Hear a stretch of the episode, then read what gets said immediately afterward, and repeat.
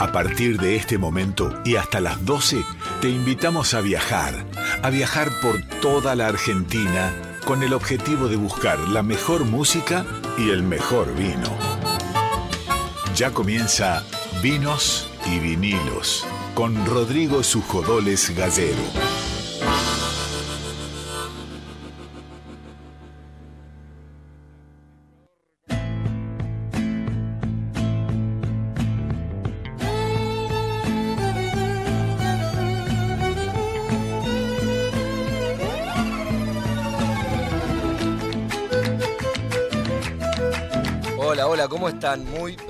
Buenas noches. Bienvenidos, bienvenidas a una nueva emisión de Vinos y Vinilos, acá por Radio Nacional Folclórica. Arrancamos como todos los lunes, desde las 23 y hasta las 0 horas.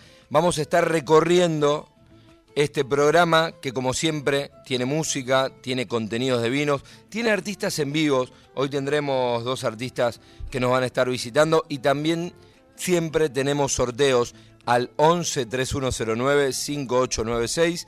11 3109 5896. Se pueden comunicar, que ese es el WhatsApp de la folclórica, y pueden participar por los premios que tenemos para esta noche. Unos vinilos, un vinilo, cortesía de los amigos de Record Shop, y una botella de vino, cortesía de los amigos de Vinology. Nos dicen simplemente por qué quieren participar, si por el vino o por el vinilo, y cuando termine el programa sorteamos entre todos los que se anotaron. Presento al equipo de vinos y vinilos, a Darío Vázquez en la producción, a César Pucheta eh, en la coordinación de aire, está Víctor Puliese en la operación técnica, y a mi lado, mi compañero musicalizador del programa y co-conductor del mismo, el querido Nico Vega. ¿Cómo estás, Nico? ¿Cómo estás, Rodri? ¿Todo bien? Bien, contento. Hoy tendremos nuevamente alumnos del ISER, al igual que los últimos lunes que vinieron a acompañarnos para contarnos acerca de algunos consejos de vino. Hoy vamos a tener tres alumnos de ISER que nos van a, a Hacer dar los tips de Sí, vino. Exactamente. Son alumnos de locución que vienen a visitar, a contarnos, a, a charlar un poco y, Tiene y- su propia experiencia. y a tener su propia experiencia. Y lunes y lunes van pasando por este programa. Que nos pueden volver a escuchar en dónde. Nos pueden volver a escuchar en Spotify, ahí buscan vinos y vinilos en la sección de, de podcast de Radio Nacional o directamente en Spotify, vinos y vinilos radio. Y ahí Darío Vázquez, lunes tras lunes, carga absolutamente todos los programas. Así que si les gusta una entrevista de las que hacemos o les gusta una nota con un artista o una telefónica y por ahí no lo pudieron escuchar o alguien se los comentó, entran en Spotify y escuchan todo ese contenido. Este es un programa de vinos, pero es un programa también de música y el encargado de musicalizar cada uno de los momentos de este programa es el querido Nico Vega. ¿Con qué arrancamos? Hoy vamos a comenzar con este cuarteto de cuerdas de Azabache Tango, Che Paraná.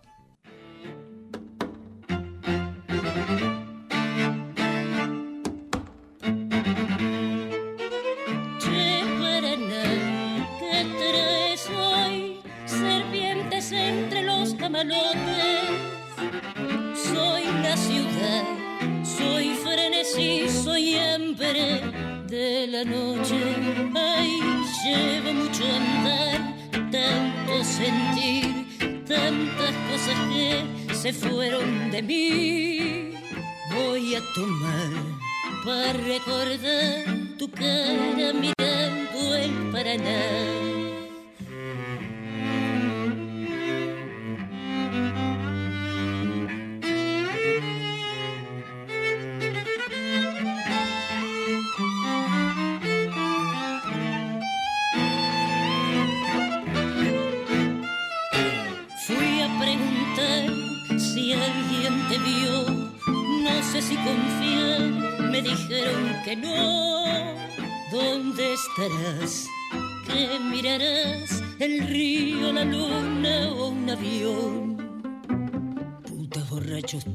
El puerto mi único hogar.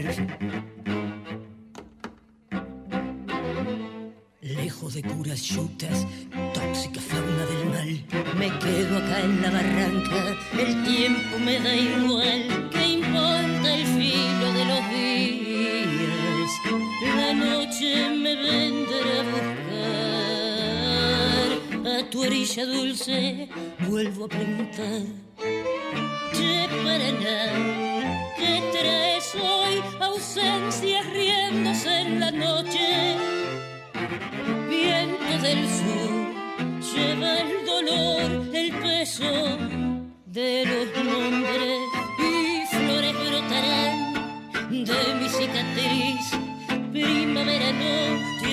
Olvides de mí. Voy a tomar para recordar tu cara mirando el Paraná. Tu cara mirando el Paraná.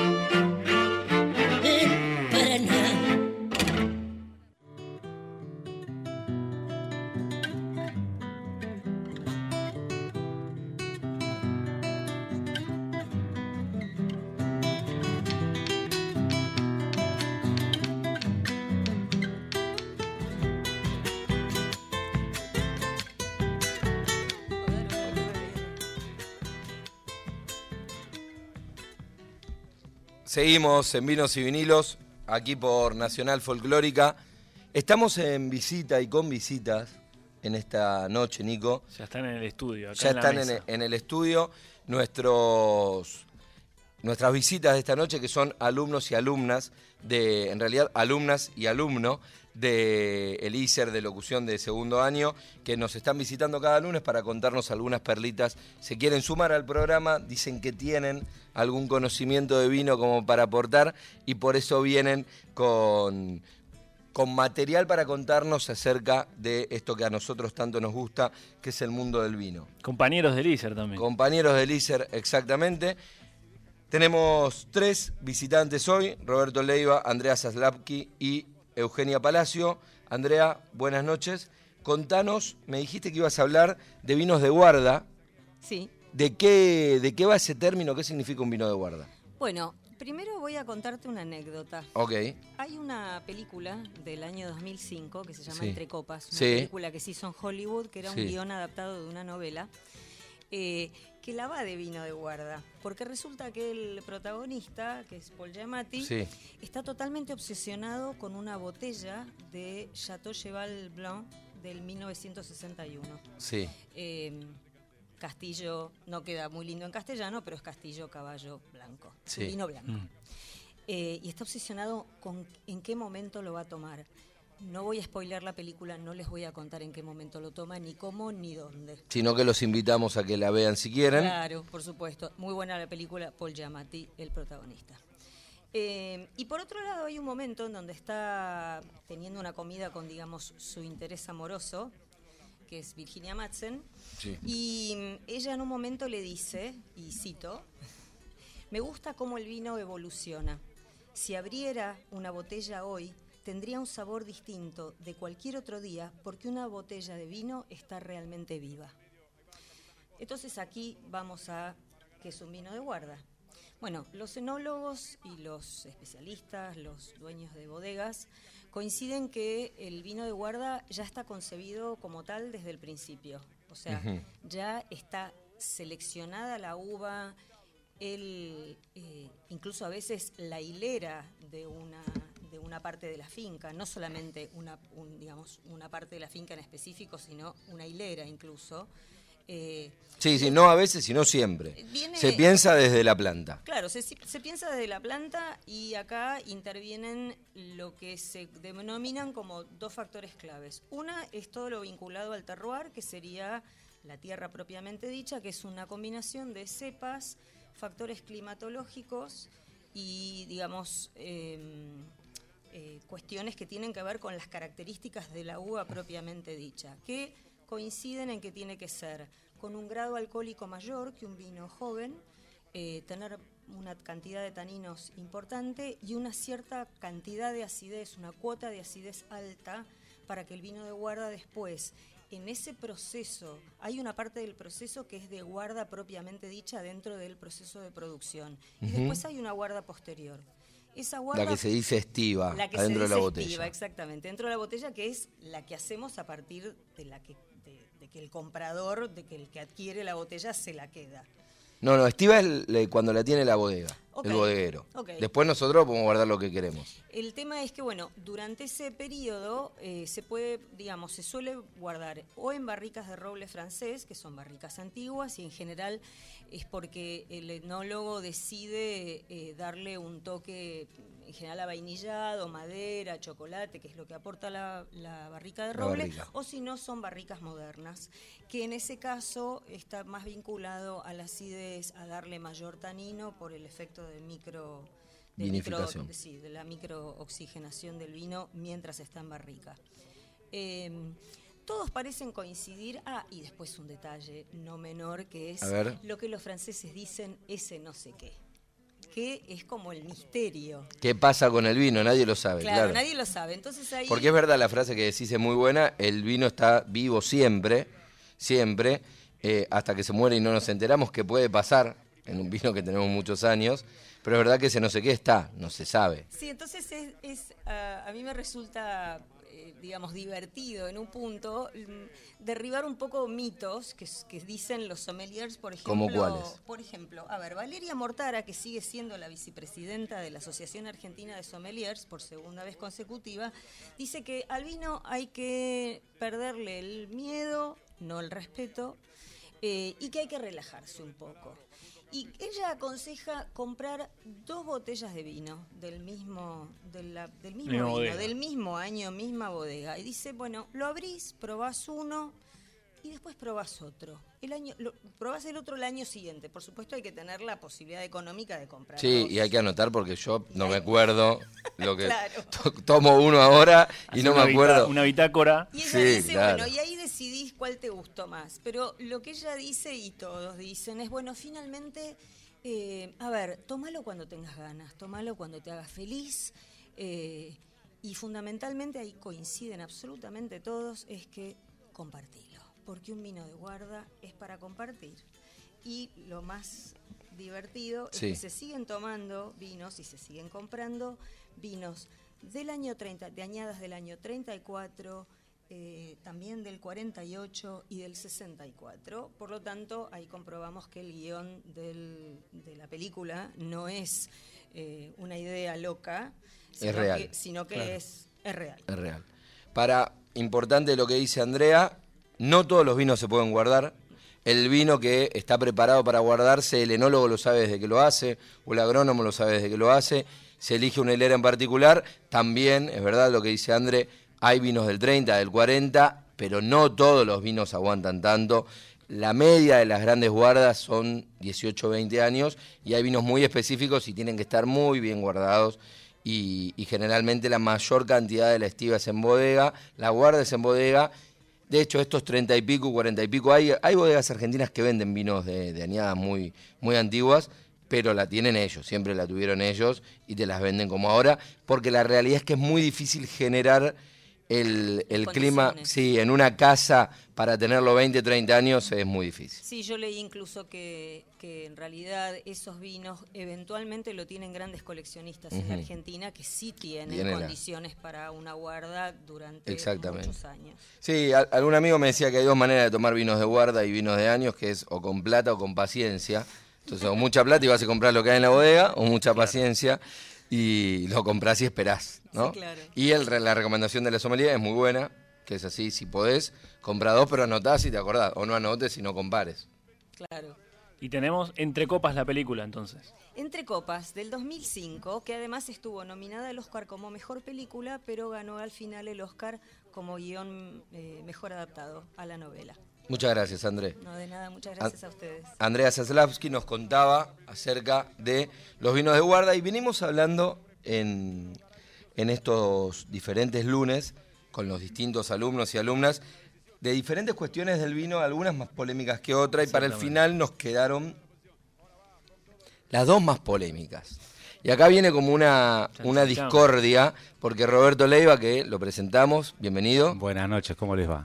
muy bien, corcho O tapa rosca. o tapa rosca. La gran pregunta que nos hacemos muchas veces los consumidores de vino, justamente esta tarde hablábamos con los compañeros, a la hora de elegir, ¿qué pasa? ¿Es corcho o tapa rosca? A ver, Y- la, ¿qué va a decir como la cultura Tapa rosca porquería. Barato. Barato. Incluso berreta, Sí. escuché decir Claro. de, algunas, de algunas personas. En realidad, si nos ponemos a pensar, bueno, Andrea hablaba del vino de, de guarda. Normalmente el vino de guarda se tapa con corcho por una cuestión eh, de evolución del vino. Si hablamos de corcho, tapa roja, la función es exactamente la misma. ¿Cuál es? La de cerrar el contenido de, una botella y permitir su evolución o no, depende de para el cual sea destinado el vino. Eh, en ediciones, ediciones anteriores habían hablado de la fabricación del corcho y demás. Eh, hay un detalle muy importante que tiene que ver con los costos de elaboración. ¿Sí? Sabemos que el corcho se extrae de un árbol, la tapa rosca es de aluminio. Pero se ha logrado con los avances tecnológicos producir eh, tapas a rosca que, con el aluminio que permiten una microoxigenación correcta. La diferencia radical es que para los vinos de media o de alta gama se utiliza el corcho. No nos olvidemos que tenemos corchos sintéticos también. Y lo que tiene que ver con corchos sintéticos y tapa rosca son aquellos vinos que son elaborados para un consumo inmediato. De todas maneras, debemos pensar que podemos encontrar algunos vinos eh, de determinados valores, 10.000, 12.000, 15.000 pesos, como, como el, eh, algunos Shiraz, algunos Cabernet Sauvignon, pero tiene que ver con esto en realidad, con el tiempo de elaboración y que son destinados para un consumo más inmediato. O sea que este pensamiento o esta confusión popular a veces de qué vino llevamos a las mesas puede ser hasta erróneo. ¿Sí? Depende un poquito el tipo de vinos que queremos consumir. Y los enólogos hablan de abrir un poquito la cabeza y disponerse a disfrutar, a probar, sea de la madurez o de los temperamentos jóvenes de cualquier cepa. Yo creo que es estrictamente cultural. De hecho, hay, hay países que, que por un tema de legislación, por, por ciertos, ciertos virus que, y bacterias que puede llegar a tener el corcho, hay países que solamente eh, permiten que los vinos sean a rosca. Y de hecho pasa con vinos argentinos que, por ejemplo, en, en mercados específicos solamente se los exporta en versiones tapa rosca y que se hacen versiones tapa rosca de vinos que acá sola- se hacen en, con corcho, pero creo que es cultural. Una costumbre nuestra. Sí, es como una costumbre nuestra, que queremos escuchar el, El sonido. cuando, cuando destapamos. Sí, o creer que lo bueno, el vino bueno, tiene que ser cerrado con un corcho. con un corcho. Exactamente. También está esta, esta eh, bueno, los vinos de alta gama, media o alta gama, los de guarda, que requieren un cierto tipo de, de- de maduración, de evolución. Está esto que hablaba, que muchas veces hay determinados hongos en- en- o bacterias que pueden producir un efecto contrario. Por eso en realidad está esta propuesta de animarse a probar, porque la evolución de la tecnología con respecto a las tapas rosca ha hecho que se logre una microoxigenación necesaria para la, la que necesita el vino, eh, sea joven o viejo. Pero en general la tapa rosca está más destinada a vinos jóvenes. Elaboración y pronta salida al mercado. Perfecto. Entonces, tapa rosca sí o no, tapa rosca sí. Tapa rosca sí, totalmente. Y cada vez iremos abriendo más nuestras cabezas para que no nos sorprenda un vino tapa rosca y lo sepamos disfrutar. O no pensar, no confundirnos que porque sea una tapa rosca. Lo importante es lo que está dentro. Exactamente. Gracias, Roberto. Placer. Y por último, tenemos a Eugenia Palacio. ¿Cómo estás, Euge? Buenas noches. ¿Qué tal? ¿Cómo estás, Rodrigo? ¿Cómo estás, Nico? Buenas ¿Qué tal todos los oyentes? ¿Cómo están? Y hablando de la polémica, vos venís con la máster polémica. Máster polémica. El vino en lata.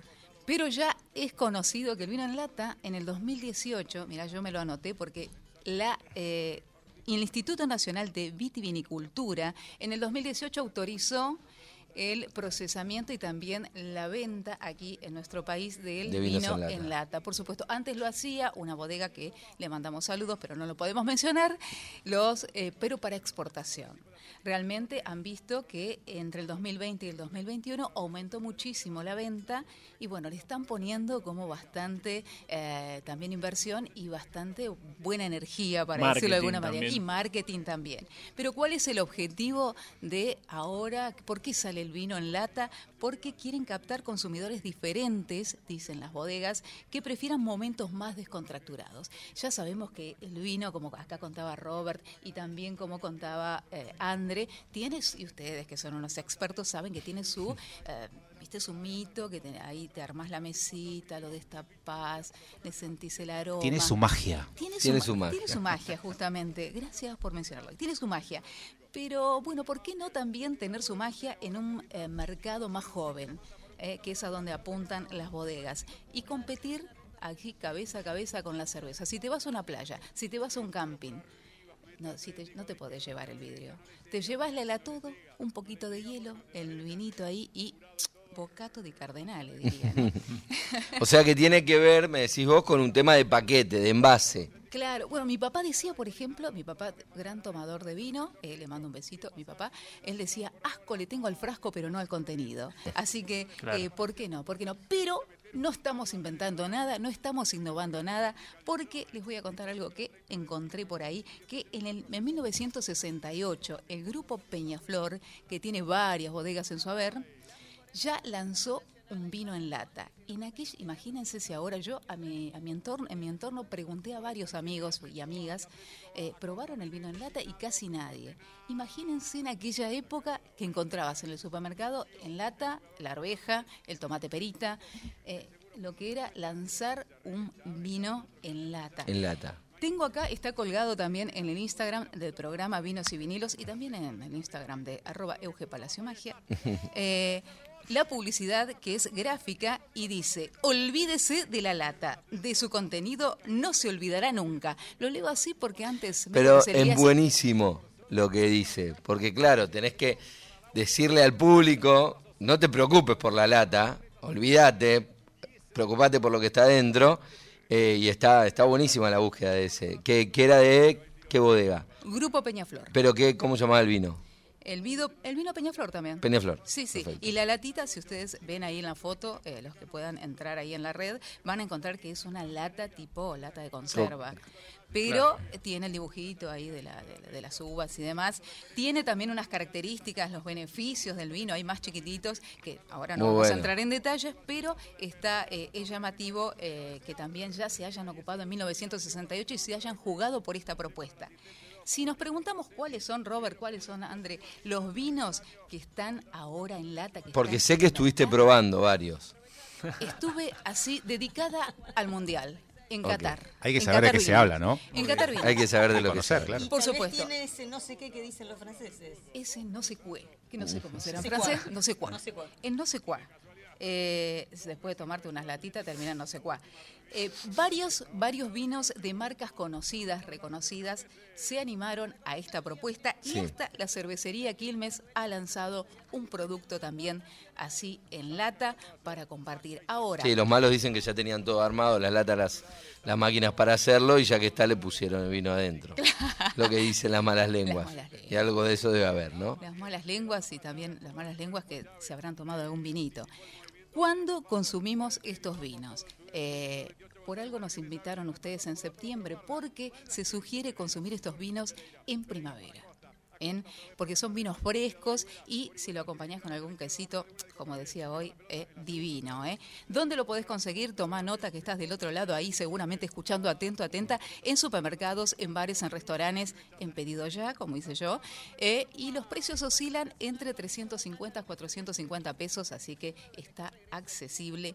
Eh, te cuento también que nos están escuchando desde Jujuy ahora eh, y mandamos un saludo a los chicos de a Juanqui que está ahí, que él me tiró un mito. Él me dijo, no tiene el mismo sabor. El No vino en lata, sabor. no, no tiene el mismo Y sabor. bueno, había una vieja discusión con relación a la, a la Coca-Cola, si en vidrio o en plástico o en lata tenía el mismo sabor. Bueno, acá los enólogos dicen que no se altera el sabor, pero ¿por qué? Porque dice que los vinos los tienen en tanques de acero inoxidable y que la lata está en acero, acero inoxidable, o sea que cambia solamente de envase, pero que el producto no se altera. Algunas características que ya te puedo decir rápidamente, las latas son sustentables, fáciles de transportar, no necesitas sacacorchos si Roberto o Robert se olvida el sacacorcho, no pasa nada. Eh, lo puedes, puedes tomarte dos copitas que vienen en cada lata, lo justo y necesario, pero también si querés compartir con amigos, tenés un pack de 12 que podés comprar. En 10 minutos lo metés al freezer, tenés un vino La temperatura fresco, justa. La temperatura justa. Y, eh, y bueno, para ir cerrando esta columna, yo voy a invitarlos a vivir la experiencia del vino en lata, porque aquí tengo un Mirá qué grande la maga con el vino en Sacó de lata. abajo de la mesa. Un espumante, no vamos a decir la marca, le mandamos un saludo, eh, que he probado este espumante Extra Brut que nada tiene que envidiarle al Extra Brut que he probado a otro espumante de grandes marcas. ¿eh? Y voy a invitar a todos los oyentes a subir el volumen a la radio, ahí acércate al auricular, porque ahora el vino, queridos amigos, se disfruta con todos los Y sentidos. se abre así, Ay. el vino en lata. Ahí. Espectacular. Vino espumante. Ahí, Ahí está. está. Y con esto nos despedimos. Gracias Rodrigo, bueno. gracias Nico, gracias a todos los oyentes. Muchas Anímense gracias. a Gracias. vivir la experiencia del vino en lata. Le agradecemos a los tres, a Roberto Leiva, a Andrea Zaslavsky y a Eugenia Palacio. Muy buena cada una de, de las columnas. Y obviamente Euge es maga y, ese, y Exactamente, se ve, se ve todo ese manejo de, de los momentos. Muchas gracias. Salud también. Seguimos en Vinos y Vinilos, momento de música, Nico, y ya tenemos a los artistas en vivo que ahí vamos a estar saludando. Exactamente. Tenemos al cantante, guitarrista y compositor Raúl Carnota haciendo Salamanqueando pa' mí.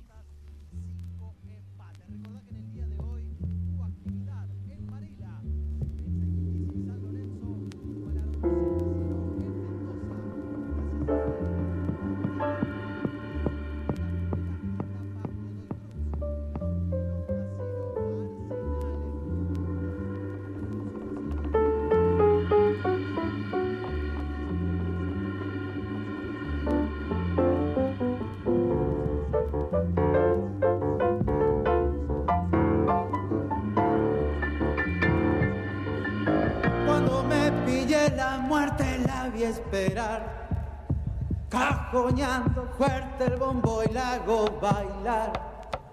Salamanca, llévatela.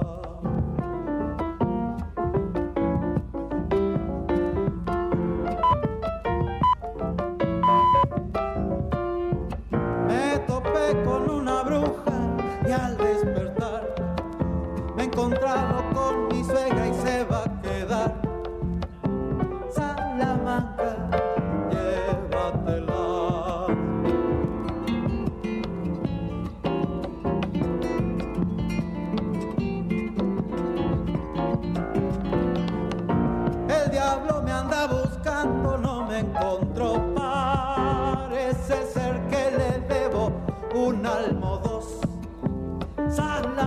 Salamanca,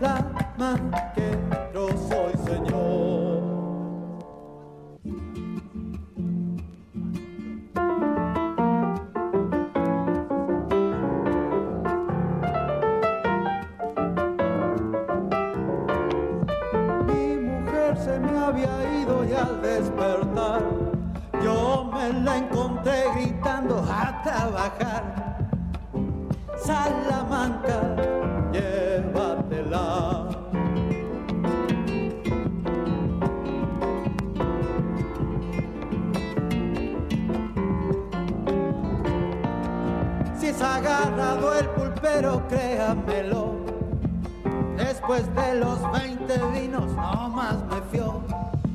Salamanca, llévatelo.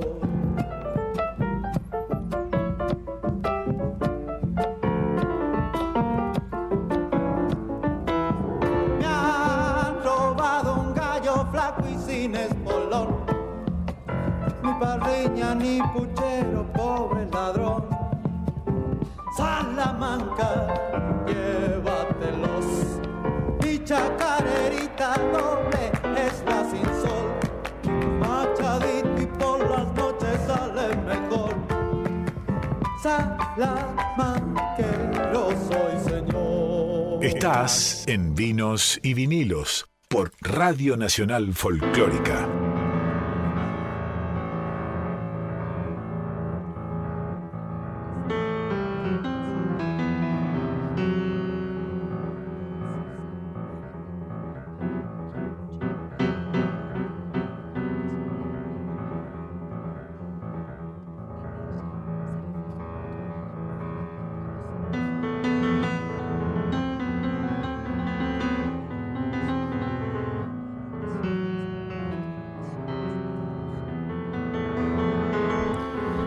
Seguimos en vinos y vinilos, me voy a poner de costado, los que me están escuchando por supuesto no, no saben de lo que estoy hablando, pero este estudio lo que tiene en particular es que es enorme, es lindísimo y te da la posibilidad de que sucedan diferentes cuestiones, entonces vamos corriendo el micrófono como para ir viendo. En este caso, yo me pongo de espaldas, Vamos girando. de- claro, voy girando medio de costado, no hay que hacer lo que estoy haciendo de costado del operador, pero bueno, vamos a priorizar la, la charla con nuestros invitados de esta noche. Y recién lo decía fuera de, de micrófono y lo, lo quiero repetir porque de verdad lo valoramos mucho.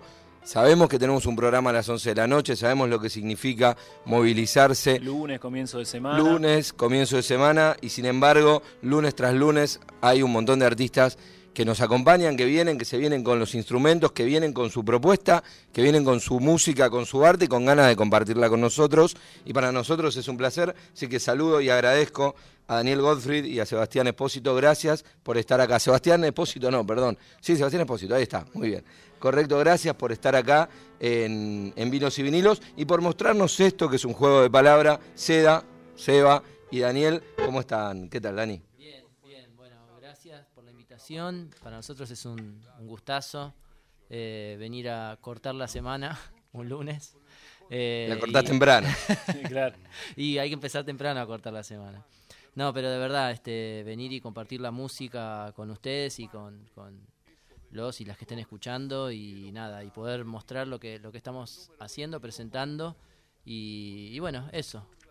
Estamos, estamos bien ahí presentando ahora en, la previa una presentación de disco que vamos a hacer el 15 de septiembre, el jueves este, esta semana no el otro, en el Torcuato Tazo. Eh, estamos presentando nuestro primer álbum de Seda en vivo, que es un recital que hicimos en el CCK en, en enero, que se pasó por la televisión pública y poco a poco nos fuimos convenciendo de que eso que había sido un recital en vivo eh, podía ser un disco y así fue. Y así es. Ahora lo edito Aqua Records y estamos muy embalados ahí preparando la presentación. Los dos estuvieron mil veces, o yo los he visto muchas veces, en presentaciones de discos, muchas en el Tazo, acompañando y siendo parte incluso de distintos, de distintos artistas y de distintas artistas. Sin embargo, bueno, ahora les toca a los dos encabezar este proyecto con todo lo que significa, digo, en un momento complejo para el país, con lo que siempre significa eh, lo- los discos de más, tinte instrumental, ¿no? Que tienen un público en particular. Y sin embargo, ahí está Seda, quien hablaba recién es Daniel Gottfried, y le doy la palabra a, a Seba en este caso, que es la primera parte del Seda. Eh, contanos un poco cómo surgió la idea, recién contaba Dani, cómo surge el disco a través de ese primer concierto, pero cómo surge la idea de ese primer concierto. Mira, claro, con Dani, como vos bien decís, viste, venimos haciendo música hace más de una década, haciendo música o nuestra o música de otros, interpretando, somos la bien, somos como viste medio pivotes, o sea, pivotes en el caso de pivot, de, de- de que estamos, o sea, producimos música, Sí. grabamos música. Multifacético. Sí, multifacético, pero cada uno siempre en su instrumento, ¿no? Dan el piano y, y quien les habla en la guitarra. Y el disco, nosotros teníamos ya la idea de, a partir del 2018, que empezamos a tocar, después, bueno, vino la pandemia y lo que ya todos sabemos. Y con Dani, bueno, cuando se empezó a levantar un poquito todo, dijimos, che, está buenísimo que nos tomemos el tiempo para poder grabar un disco. Surgió el concierto del CCK, nos preparamos para el concierto. Pasó el concierto, escuchamos el concierto, nos miramos y dijimos, che, ya tenemos el disco. Esa que fue... está disponible en YouTube y lo pueden escuchar y en alta calidad de video también. Sí, claro, como está la televisión pública, lo, lo colgó, así que está. Está el disponible ahí para ver. Está disponible ahí, está en Spotify, está en todas las plataformas. Pueden escuchar Seda. y, mm, y estamos felices, la verdad que estamos con un entusiasmo, con una energía. Siempre decimos, tenemos como. eh, somos del mismo año. Con, con Dani nacimos en el 81. Tenemos 40 y nos sentimos pibes de 15 años arrancando un proyecto, ¿viste? Es muy lindo eso porque es muy difícil que con tantos años de laburar y, y del oficio encima, tener esa. esa Energía de como cuando uno ar- arranca por... Claro, como la mariposa cuando estás enamorado, ¿viste? La misma, la efervescencia, como tomar un vino así que te vuelve la cabeza, lo mismo, ¿viste? Estamos así. Bueno, quien habla es Eva Espósito, que junto con Daniel Gottfried hacen seda. Van a estar este jueves 15 de, septiembre presentando este disco, tocando, no por primera vez, juntos, porque ya lo hicieron en ese concierto en el CCK. ¿Qué diferencias va a tener esta presentación de disco con el concierto del CCK? Bueno, eh, una gran parte del concierto, por supuesto, que tiene que ver con ese repertorio. Nosotros, esto fue en enero, ya ahora ya hay otras, otras músicas que se van incorporando la- al repertorio del dúo. Eh, tenemos también dos eh, invitados especiales, una invitada y un invitado. Eh, en el caso de la invitada, ella participó también del concierto del CCK, eh, con quien nosotros venimos trabajando hace muchísimo, que es Lidia Borda. Ella grabó, eh, cantó dos canciones, una justamente de, que estaban pasando recién a Carnota.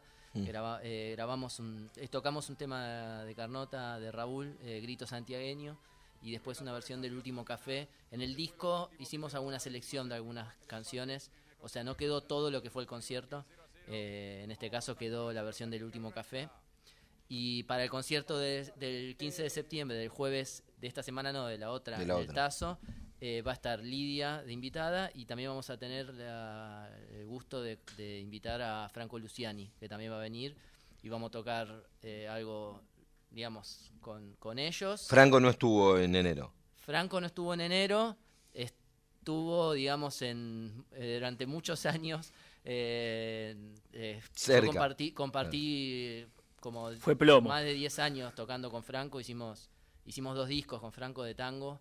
eh, uno que se llama Armónica y Tango, que es piano y armónica, que es eh, del año 2005 ya, pasó ya mucho Mirá tiempo, vos. casi 20 años. Y, y, con él estuvimos tocando muchísimo, desde el 2004 hasta el... Igual siempre seguimos ahí en, relación y en, actividad y cada- siempre está ahí pendiente de seguir haciendo cosas.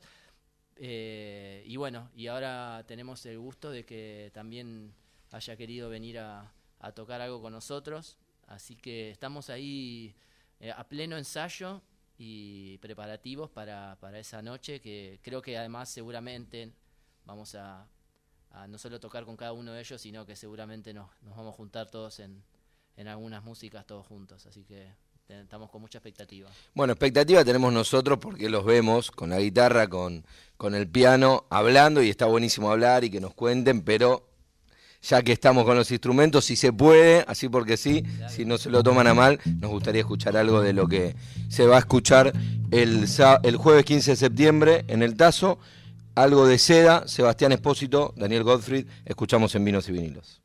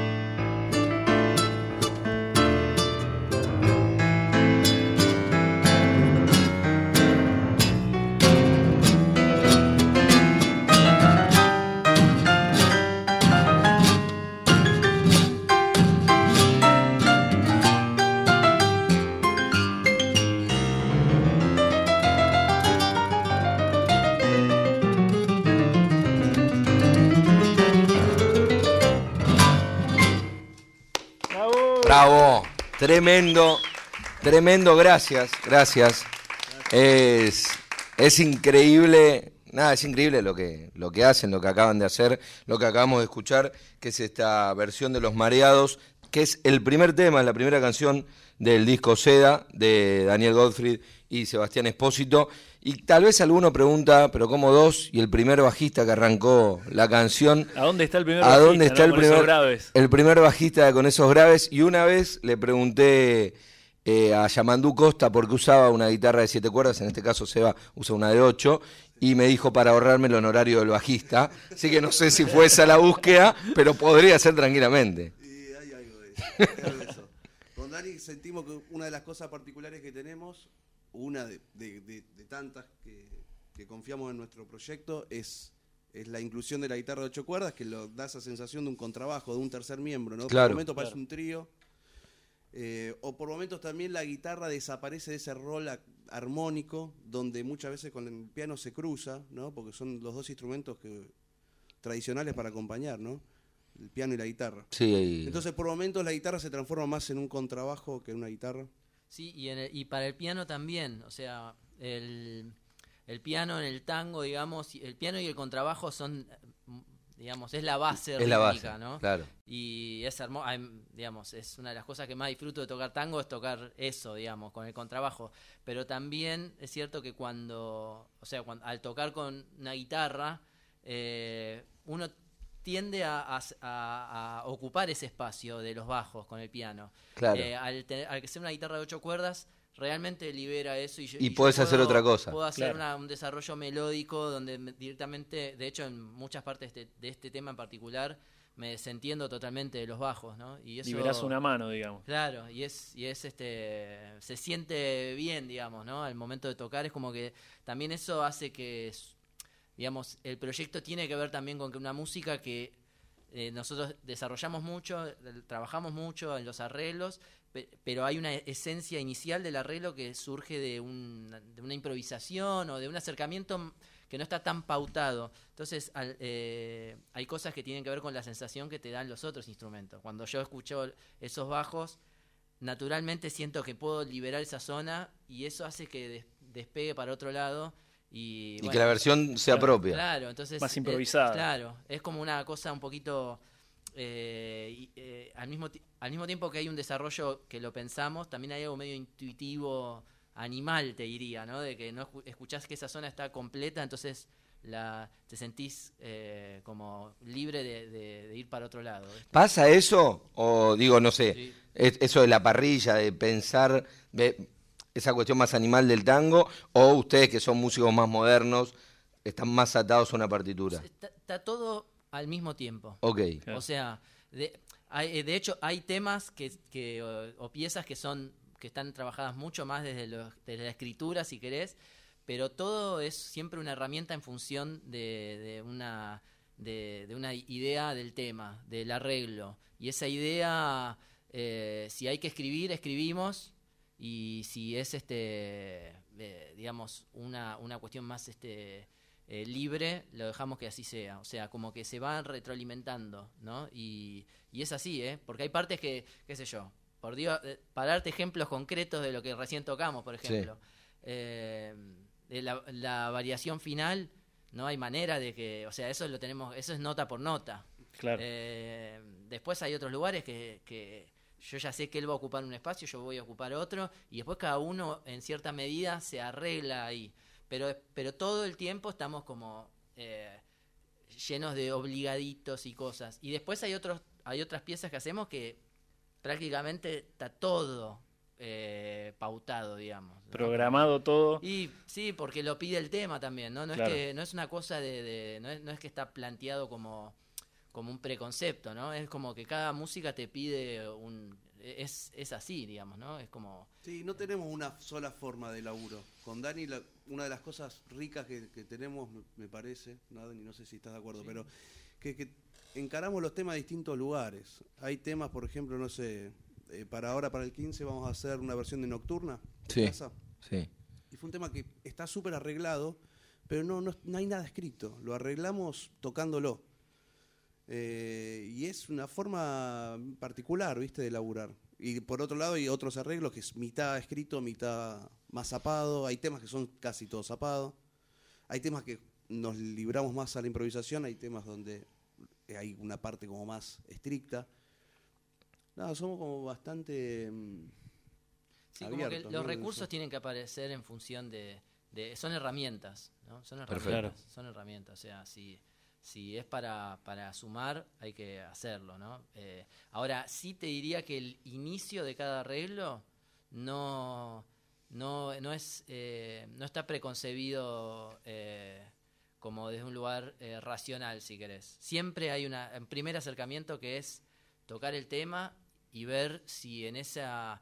eh, Nosotros nos juntamos mucho a trabajar, como te decía Seba antes, no solo por, para el dúo SEA, sino porque estamos todo el tiempo trabajando en cosas, eh, de otras cosas. Otros proyectos. claro, entonces como que eh, ponemos los temas ahí a jugar en, en este dúo y, y vemos que, que también va pidiendo el tema. Y a veces también ha pasado que, que eh, hasta que lo hemos tocado, to- hemos tocado algunos temas en vivo que de repente no, no prosperaron, no sé cómo decirte. O sea, hasta versiones terminadas del tema, no es que no prosperaron, pero el peso de otros fue ganando más Claro. lugar y de repente y- ya y cambió el repertorio. a pensar que, que no te dan tantas ganas de tocarlo, entonces querés hacer ot- otra. Y, y, por, y por otro lado, qué sé yo, nosotros hacemos, no sé, por una cabeza. Y me acuerdo que Seba dijo, che, ¿por qué no hacemos por una cabeza? Y yo pensé primero por una cabeza, lo empezamos a tocar un poco, salió una idea. Y yo creo que recién me acuerdo que habíamos ido a tocar a La Plata. Y ahí lo tocamos en, en, en, el, en vivo.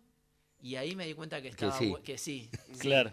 Yo no estaba del todo seguro y ahí dije, claro, eh, o sea, al revés, como no con- yo siempre pienso que no tengo que confiar en ese en ese viste que es como que uno tiene varias varios eh, Sí, sí, el diablito, el angelito que te van sí, diciendo. varias personas adentro, ¿no? Que, que algunos te dicen, "No, no hagas eso." Y, y nada, y a veces la respuesta en ese en el concierto, en el vivo, en lo cómo se comunica eso te, te devuelve la respuesta, ¿viste? Bueno, quien habla es Daniel Godfrey, que está junto con Sebas Espósito. Te quería preguntar antes de escuchar eh, una, una nueva canción, si, si se puede. ¿El show es todo con esta guitarra de ocho cuerdas o vas cambiando distintas violas? No, no, el- la guitarra ocho cuerdas es parte Seda. de seda. Sí, Ok. sí, sí, no, no hay otra guitarra. Es esta guitarra. De hecho, es la guitarra que yo estoy tocando ahora, no, no estoy tocando otra guitarra. Ah, estás solamente con... Con ocho, sí. con- y, y estás ahí suplantando contrabajistas. Claro. Claro. Yo a veces toco solo y también, viste, me siento Claro. como que tengo varios personajes. Les recuerdo a todos y todas los que nos están escuchando, estamos participando por el vino y el vinilo.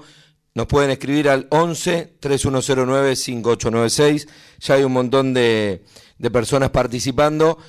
11 3109 5896. Y después de esta canción de Seda, que nos están acompañando y que se van a estar presentando el próximo jueves 15 de septiembre en el Torcuato Tazo, Le- haremos el sorteo. Le recordamos a la gente que tienen que escribir los últimos del DNI, Del DNI. y nombre y apellido.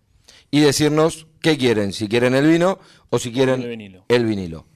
¿Se puede escuchar algo más? Sí, estamos ahí debatiendo a ver Me qué- encanta eso, mucho, mucho más me gusta. Improvisación, es parte de la improvisación. Exclusividad para vinos y vinilos. Hacemos eh, Flores Negras. Uh, divino. Flores, Negras, un tango hermoso de Hermoso. Francisco de Caro.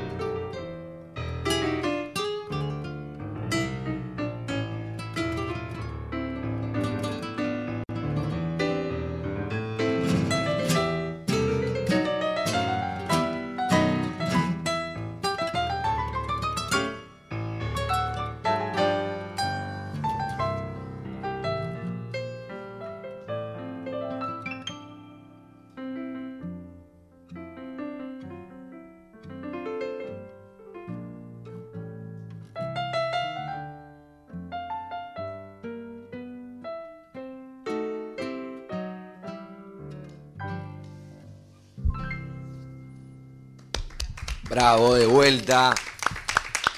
Gracias de nuevo por esta belleza. Se nos va terminando el programa. Gracias. Gracias a ustedes, gracias Rodri, gracias, eh. gracias por la invitación, las pasamos hermoso y estamos muy contentos de venir acá a compartir la música con ustedes y los esperamos con muchas ganas el jueves 15 de septiembre en el Torcuato Tazo y si me permitís también hacer permito, una invitación sí. para la gente de La Plata quizás o alrededores, nosotros vamos a hacer una presentación también, hoy, no ese jueves 15, sino un par de jueves después, el jueves 6 de octubre, en el Teatro Argentino de La Plata, en la Sala Piazzolla, un- una sala hermosa, que es, es libre y gratuita la entrada, así que las dos invitaciones están hechas, Sí. pero en principio la del jueves 15 en el Tazo. La del jueves 15 en el Tazo, que por supuesto ahí estaremos para, para ver esta belleza que acabamos de escuchar, estas dos primeras canciones. Gracias, Seba, por la Gracias, visita. Rodrigo. Muchas gracias y a todo el equipo. Muchas gracias. eh. No, un placer. La verdad que, bueno, ganas de escuchar Sí, de quedarnos toda la noche. 10 canciones más, Nico. Con el contrabajista también. Con los tres, que lo tiene acá escondido, no quiere hablar. Pero, pero el trío, el trío Seda, que sonó muy bien. Nos vamos despidiendo, ya se nos termina el programa. El ganador del vino, Eric de Flores, se ganó el vino, así que puede pasar.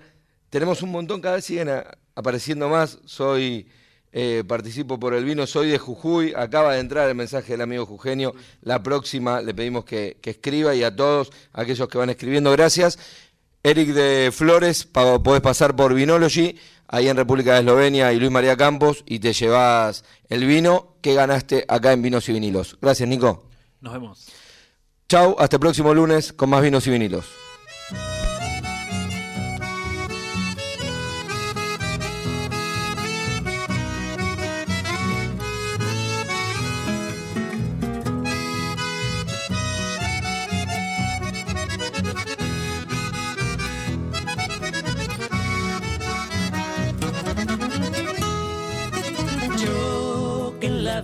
Soñé con tu amor, hoy te tengo para siempre en mi altar. Yo que al besarte sentí tu calor, el destino me brindó tu corazón.